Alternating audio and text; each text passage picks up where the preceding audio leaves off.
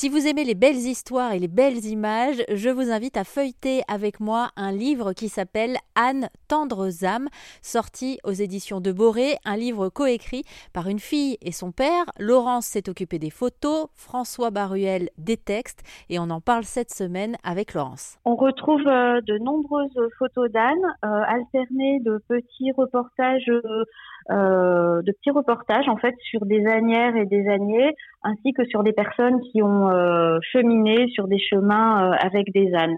Donc j'ai donc fait les photographies.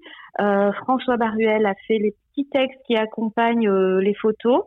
Il y a Stéphanie Jardy, donc éditrice chez Deboré, qui a euh, récolté des, qui a fait des interviews en fait et qui a rédigé les témoignages euh, de toutes ces personnes.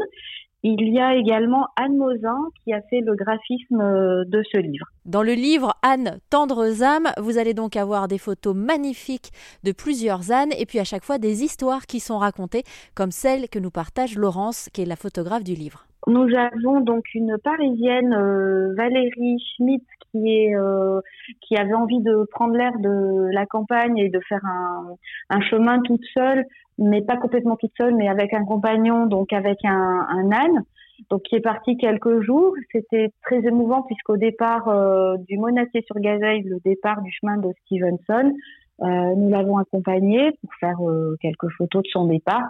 Et il y avait beaucoup d'émotions, il y avait des larmes aussi d'émotions, je pense, euh, pour elle à titre personnel, et aussi un peu de peur de partir toute seule avec un âne, parce qu'on ne sait pas ce qui peut se passer en chemin.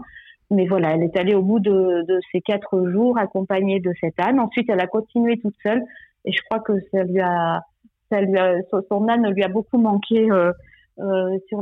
Merci à Laurence Baruel d'avoir eu la bonne idée de coécrire ce livre avec son papa François.